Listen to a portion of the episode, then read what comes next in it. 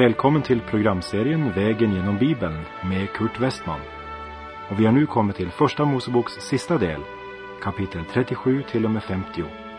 Programmet är producerat av Norea Radio.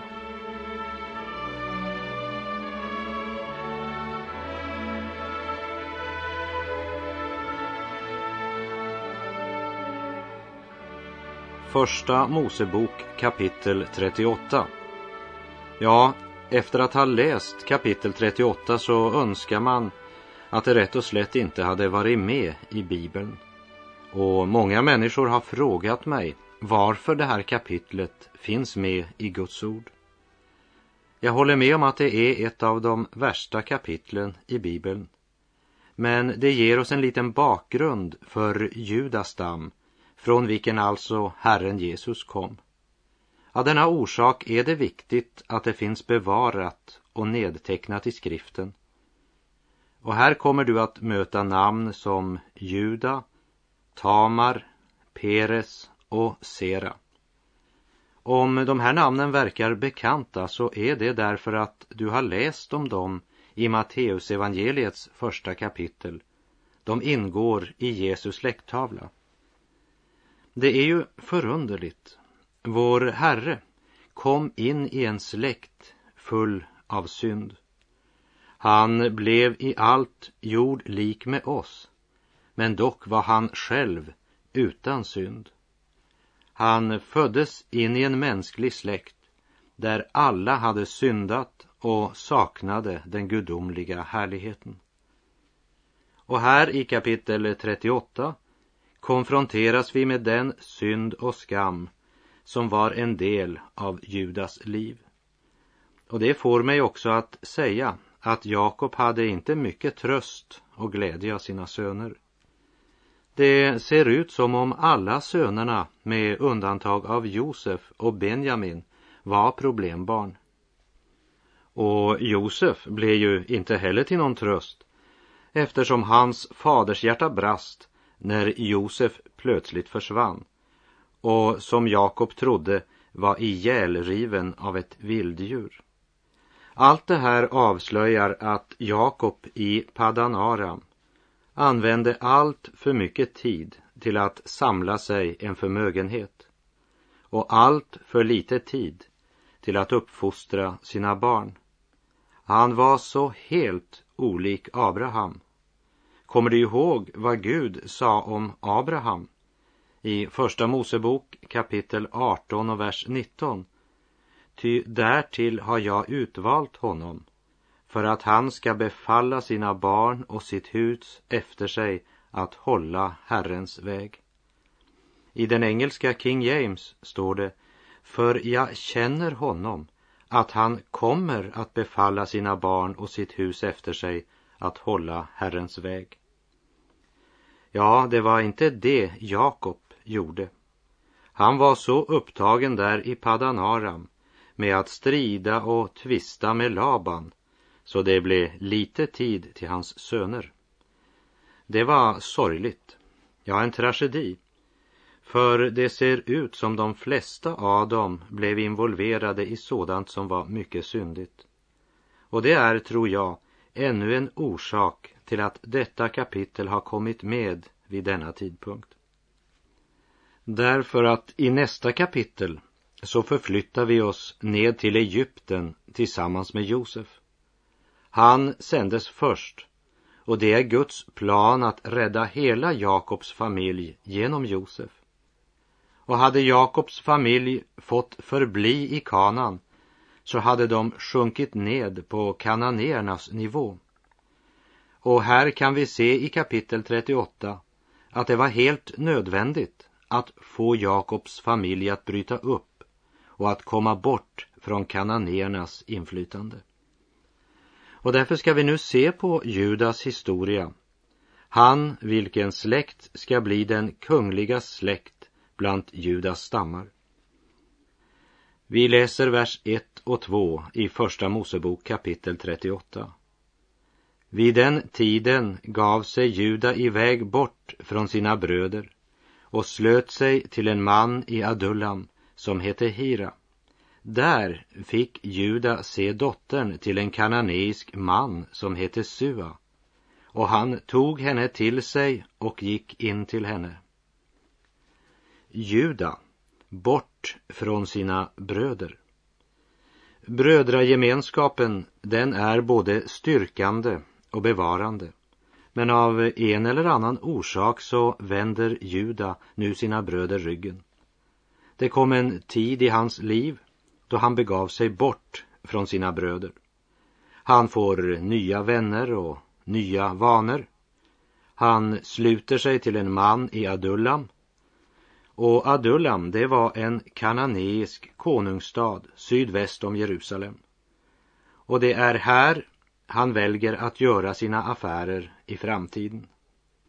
Och här får han också ögonen på en kananeisk kvinna och har ett förhållande med denna kvinna.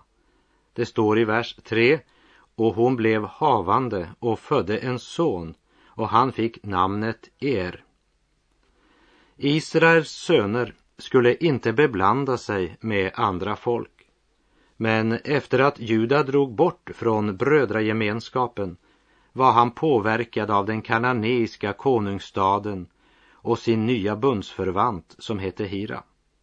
Han är inte längre på vakt och så, när syndens frukt kommer, kallar han lika väl honom för er, det vill säga vaksam eller väktare på hebreiska. Om han hade kallat honom sömn eller nederlag eller förtvivlan så hade det varit hopp. Men han ville inte vända om. Så istället för att flytta sig själv tillbaka till bröderna så flyttar han gränserna och kallar fallet för vaksam eller väktare. Han lurar sig själv. Det kallas för självbedrägeri. En sånt är vårt liv här i tiden ska skall ske när arbetets dag är förliden den mognade skörden vi ser det verk som är Vi läser i vers 4 till och med 6 Åter blev hon havande och födde en son och gav honom namnet Onan. Och hon födde ännu en son och åt honom gav hon namnet Sela. Och när han föddes var Juda i Kesib. Och Juda tog åt er, sin förstfödde, en hustru som hette Tamar. Det här är första gången vi läser om Tamar. Och härmed så kommer hon alltså in i Jesu släkttavla. Ta och lägg märke till den här familjen.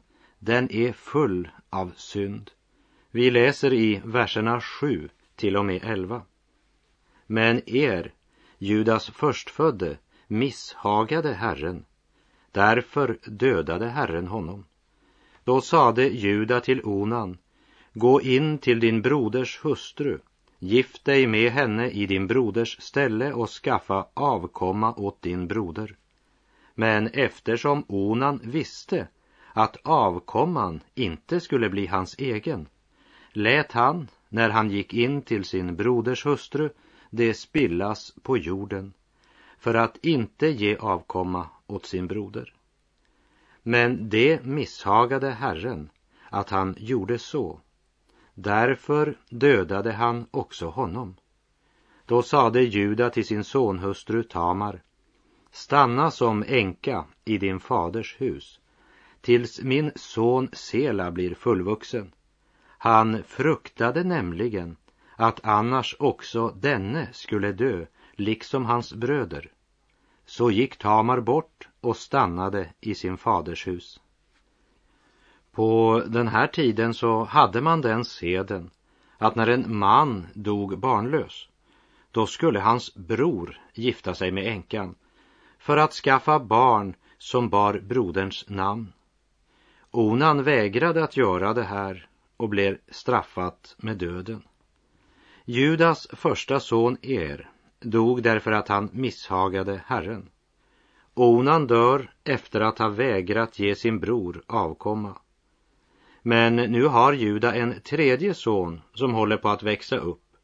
Och Juda ber Tamar om att, eh, som seden var, återvända till sin fars hus tills eh, den yngre sonen är mogen för äktenskap. Och vi läser vers 12 till och med 14. En lång tid därefter dog Suas dotter, Judas hustru. Och efter sorgetidens slut gick Juda med sin vän Adulamiten Hira upp till Timna för att se efter dem som klippte hans får. När man nu berättade för Tamar att hennes svärfader gick upp till Timna för att klippa sina får lade hon av sig sina enkekläder och betäckte sig med en slöja och satte sig vid porten till Enaim på vägen till Timna. Ty hon såg att fastän Sela var fullvuxen blev hon lika väl inte given åt honom till hustru. Juda och Hira är uppenbart kompanjoner i fårbranschen. De föder upp får och deras gemensamma flock är säkert stor. Nu reser Juda för att klippa dem. Men i all den här tiden när Juda hållit på med fåruppfödning har Tamar väntat i sitt hem. Och så har hon kommit till den konklusionen att Juda har inte tänkt att ge sin yngste son Sela Tamar till hustru. När Tamar har förstått att Juda inte kommer att hålla löftet han givit henne så går hon till handling, tar av sig enkekläderna betäcker sig med slöja och höljer in sig som seden var för skökor och hon sätter sig i porten. Och vi läser där vers 15 och 16. Då nu Juda fick se henne trodde han att hon var en sköka. Hon hade ju nämligen sitt ansikte betäckt. Och han vek av till henne där hon satt vid vägen och sade Kom, låt mig gå in till dig. Ty han visste inte att det var hans sonhustru. Hon svarade, vad vill du ge mig för att få gå in till mig? Vi har bilden av Juda klar för oss. Först hade han fått ögonen på en kananeisk kvinna och skaffat barn med henne. Och nu gör han samma sak med Tamar. Det är en mörk och mycket obehaglig händelse vi presenteras för här.